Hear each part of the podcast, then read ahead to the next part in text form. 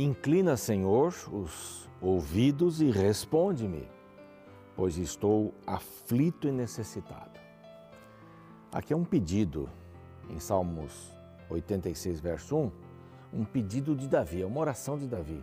Senhor, né, inclina os seus ouvidos, estou desesperado. É aquele momento que você acha que, que Deus não está lhe ouvindo, mas você tem certeza porque você está falando com Ele.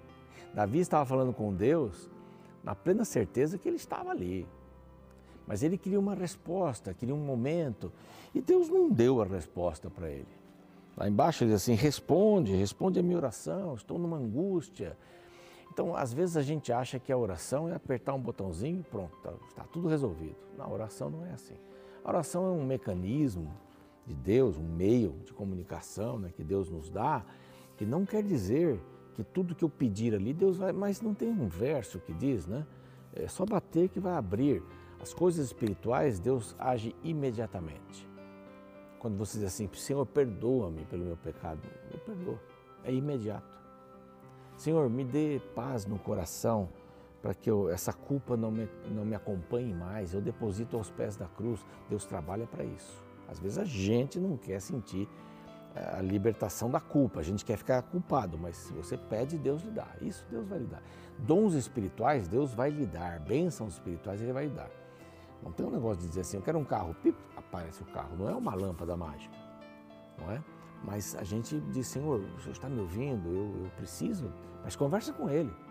Leve a sua indignação para Deus, é o que Davi fazia. Isso é oração, isso é orar. Esse é o programa Reavivados por Sua Palavra aqui da TV Novo Tempo. E nós estamos oferecendo para você uma revista gratuitamente sobre oração, justamente sobre oração. Essa daqui, ó. Deus me ouve? Pergunta sugestiva, né? um título sugestivo. Deus me ouve? Você vai saber muita coisa sobre oração aqui.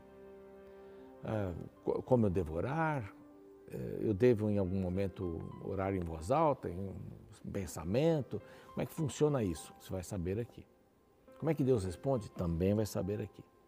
E tem duas maneiras de você receber essa revista gratuitamente. Uma é através do nosso site, novotempo.com/barra escola bíblica. Simples, você lá preenche a sua necessidade, dando os dados necessários e vai receber a revista pelo correio. E a outra maneira é através deste WhatsApp aqui, você diz, eu quero a revista sobre oração. Pronto. Aí eles vão perguntar os seus dados e tal para enviar.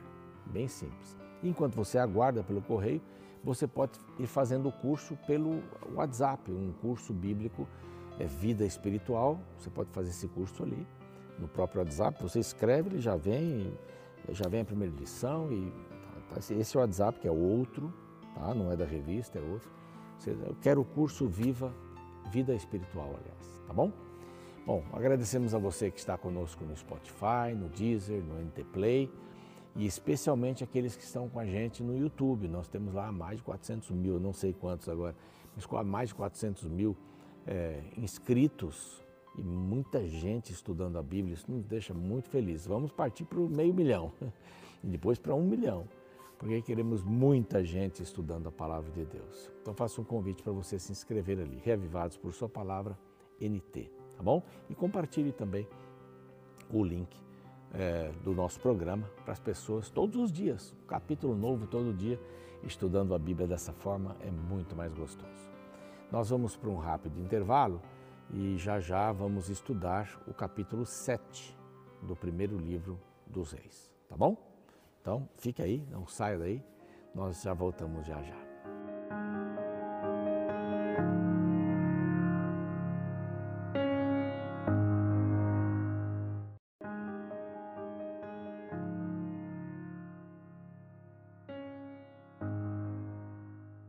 Estamos de volta com o programa Reavivados por Sua Palavra aqui da TV Novo Tempo. Que bom que estamos juntos. Você chegou agora, é muito bem-vindo, muito bem-vinda. Você já está conosco desde o início. Que alegria muito grande em ter você aqui conosco, estudando esse capítulo de hoje. É um capítulo que tem muitas informações técnicas, né? Ah, estamos falando sobre o templo que Salomão construiu. Já vimos a primeira parte ontem, o capítulo 6, é a construção do templo propriamente dito. O capítulo 5 é o contrato que ele faz, compra de materiais. é, é, contratação de pessoal. E o capítulo 6, que foi ontem, é a construção do templo. Ele é dividido em duas partes, como nós vimos, a externa e a interna. E no meio, entre um comentário e outro, né? o comentário da externa e o comentário da interna, nós temos uma mensagem divina que foi muito apropriada uh, para Salomão naquele momento. É, ela é aquela mensagem: se vocês obedecerem os meus mandamentos, se vocês guardarem os meus estatutos, eu cumprirei a palavra que disse a vocês. Habitarei no meio dos filhos de Israel e não desampararei o meu povo. É o verso 13, né? 6, verso 13. Então, isso foi muito importante, porque no meio da construção, parte externa, parte interna da, da descrição, então Deus diz assim: Mas nada disso tem valor sem a minha presença. Aliás, nada tem valor sem a presença de Deus. Nada tem valor. Estive viajando alguns anos atrás e fui assistir a uma, a uma, igreja num país por aí, eu não vou dizer o nome, mas um país por aí. E eu me sentei para ouvir a mensagem e o pregador pregou lá os seus 35 minutos, 40 minutos, e eu não vi um, não ouvi um texto bíblico. Ele não fez nenhuma menção da palavra de Deus. Ele contou uma história e tirou umas lições da história, como bondade e tal.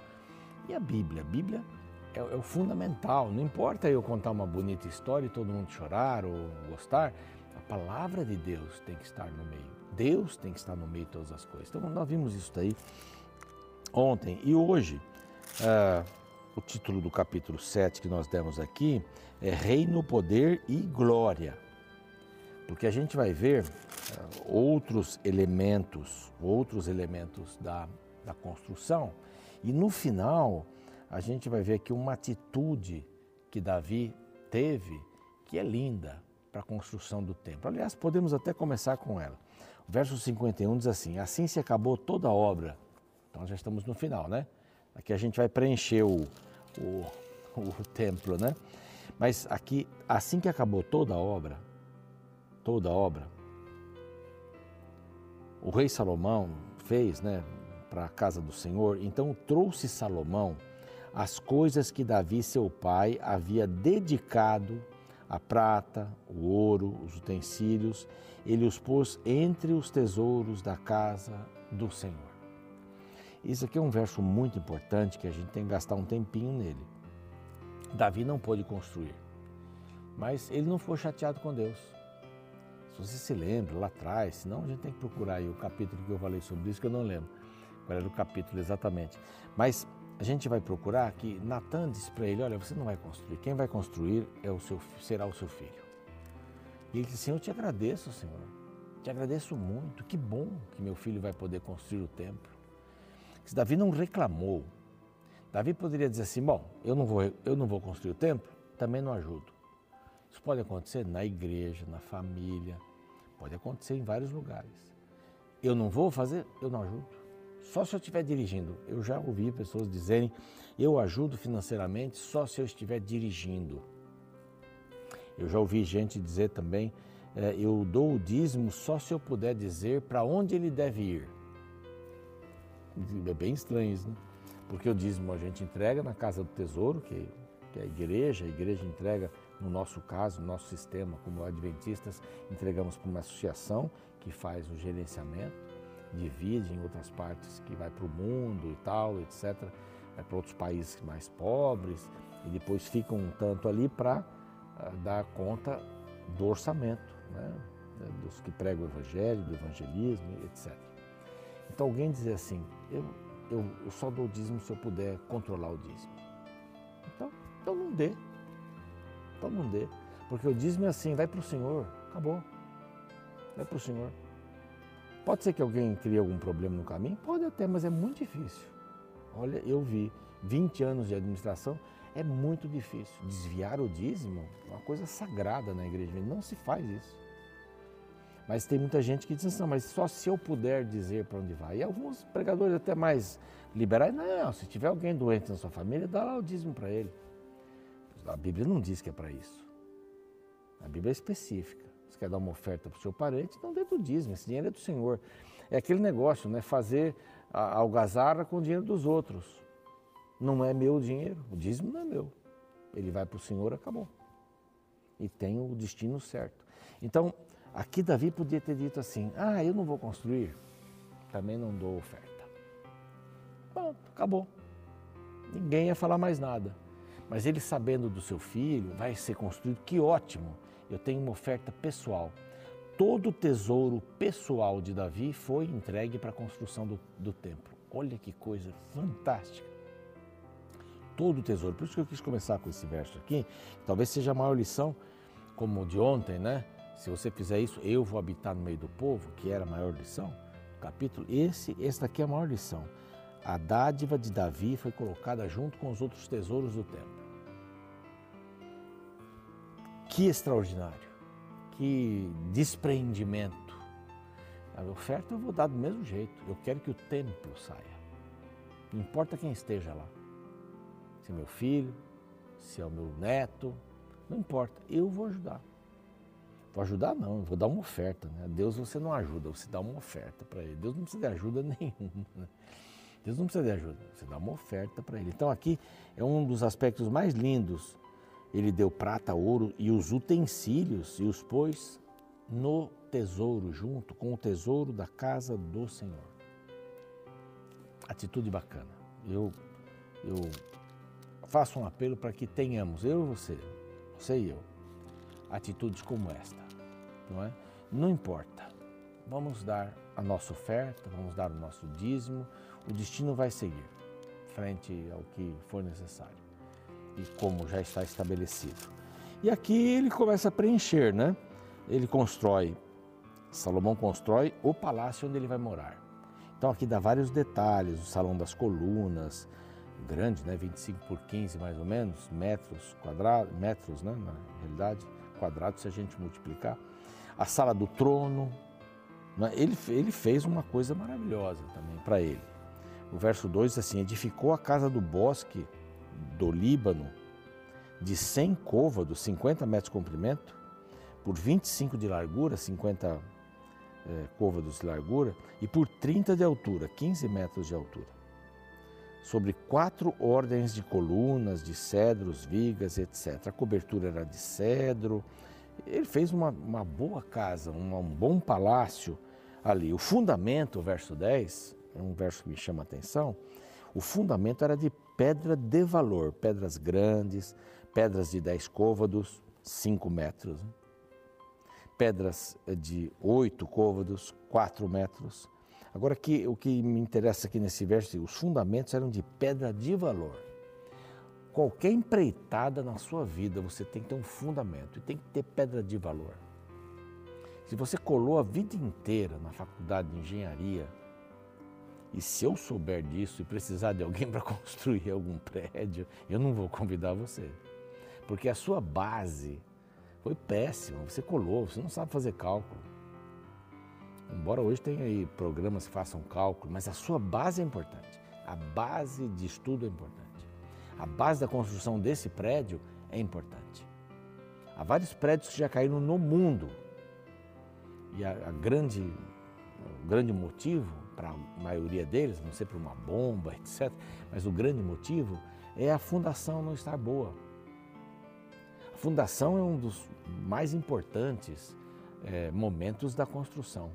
Agora, você não colocou ferro de boa qualidade ou não colocou ferro suficiente, não tem ali um concreto de boa qualidade, margamassa, um tijolo de boa qualidade, uma parede de boa qualidade, vai ruir do mesmo jeito.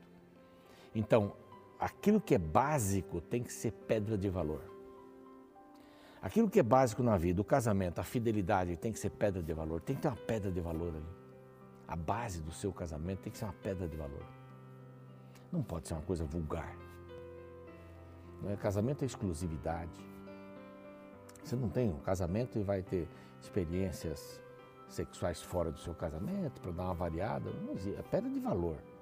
É aquilo, você tem que construir ali, debaixo, acima daquela pedra de valor. Quanto melhor a pedra, melhor será a construção, tempo, a validade, a estrutura e tudo mais. Esse verso aqui eu acho interessante, ele dá esse detalhe, pedras de valor. E a gente tem que construir com pedras de valor.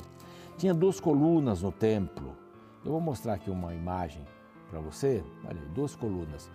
Mais ou menos assim eram essas colunas, mas pensem numa coluna grande. Olha. Vamos dar uns detalhes aqui. Já viu aqui? Bem interessante, né? Ela tem detalhes em cima, mas ela não é, não é estreitinha, não. O Jaquim e o Boaz eram dois, dois nomes que foram dados aí às, às colunas. Aqui diz, a altura era de 18 côvados. Aqui, vamos para cá, é 8 metros. 8 côvados, mais ou menos 8 metros. E um fio de 12 côvados era a medida da sua circunferência. Não é? É raio que chama isso? Circunferência, é circunferência mesmo. Raio é outra coisa. Media quanto? Diz aqui? 12, 6 metros. Passava um fio assim, eram 6 metros. Grande, hein? Grande, bem grande. Também fez dois capitéis de fundição de bronze para pôr sobre o alto, lá em cima. Vamos dar uma olhadinha de novo? Lá em cima tinha uma, uma base, tinha lá uma circunferência de dois metros e meio, ficava na parte superior. Fez romãs, fez lírios, tinha 200 romãs ali ao redor. A descrição vai aqui, você vai vendo que, que, que era impressionante. E tendo levantado a coluna, chamou-lhe de Jaquim, que levantado a coluna direita, né, e a esquerda de Boaz. Ele estabelecerá, quer dizer Jaquim, ele estabelecerá. E Boaz quer dizer nele está a força. Ok. Então eram duas colunas que estavam sustentando a entrada do templo. Uma coisa bonita também que estavam por ali, lírios e romãs e tal. Aí tem o mar de fundição. Bom, vamos mostrar aquela outra figura, que é a que nós estamos usando bastante aqui, que é do templo cortado. E a gente encontra aqui essas, esse mar de fundição, é, justamente bem embaixo aqui no meio você encontra o mar de fundição. Também o mar de fundição, 5 metros, não é? De uma borda até a outra, 5 metros e 2 metros, 2 uh, metros e meio, né? 5 cinco, côvados de altura. Era bem alto, né? 2 metros e meio, mais do que o nosso estúdio aqui. Era bem grande também. Uh, tinha ali alguns bois, ela foi feita em cima de alguns bois, dá para ver aqui, né? Tá vendo? Se dá para aproximar, melhor. Mas você está vendo aqui, essa que aparece bem aqui, aqui na frente, esses bois estavam colocados norte, sul, leste, oeste ele estava em cima e cabia 70 mil litros de água, era bastante grande. Tem 10 suportes e pias. Nesse mesmo desenho aqui, você vê nessa sequência do lado esquerdo da, deste mar de fundição, você encontra cinco, lá atrás não dá para ver, você encontra mais cinco. Elas têm rodas, é? esses suportes com pias também para lavar as coisas, etc. Tem leões incrustados ali, é bem interessante, só para a gente ter uma ideia, as rodas, as pias e tal. E vários utensílios, utensílios para colocar ali, uh, caldeirões, bacias, pás, etc. E a partir do verso 12, a gente também fez todos os utensílios, os utensílios do lugar, uh, do lugar santo do Senhor, né, de, o altar de ouro, a mesa de ouro, os pães da proposição, os castiçais, que estão nessa figura também, lá atrás, não dá para ver aqui, vamos dar uma olhadinha mais uma vez. Os castiçais, castiçais estão lá dentro, dentro do corte, eles aparecem perto da parede, que tem lá uns querubins, é, ele é bem, bem ajeitada, bem bonita. É só para você ter uma ideia aqui do, de todo esse, esse lance, mas duas coisas a gente tira aqui desse capítulo. Pedra de valor, vamos fazer as coisas sempre em cima de uma pedra de valor, e a oferta que Davi deu sem pensar em nada a não ser em Deus. Alguns dizem que esta oferta era em torno de 10 trilhões de reais. É bastante dinheiro, né?